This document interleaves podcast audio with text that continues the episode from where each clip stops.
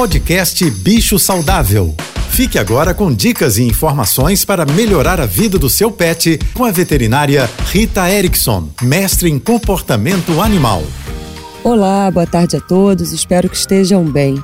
Hoje eu recebi uma mensagem de uma cliente minha que está viajando e a gatinha dela está hospedada num lugar que faz hospedagem para gatos, que na verdade é a casa de uma pessoa, que muitas vezes os gatos aceitam melhor do que uma hospedagem oficial, como a gente tem muitos canis e hospedagens para cães. E ela me perguntou se eu achava que a gata dela estava um pouco triste. E essa avaliação é muito subjetiva, é muito difícil da gente dizer, especialmente se não estamos convivendo com o animal.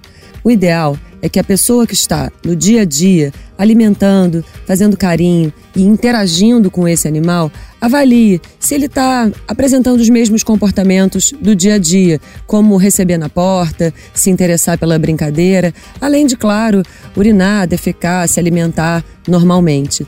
A avaliação da felicidade, do bem-estar é muito subjetiva, mas vale muito a pena prestar atenção se os nossos animais parecem felizes. Se você quiser me enviar uma pergunta, faça pelo Instagram, ritaerickson.veterinária. Um beijo, um ótimo final de semana a todos e até segunda-feira.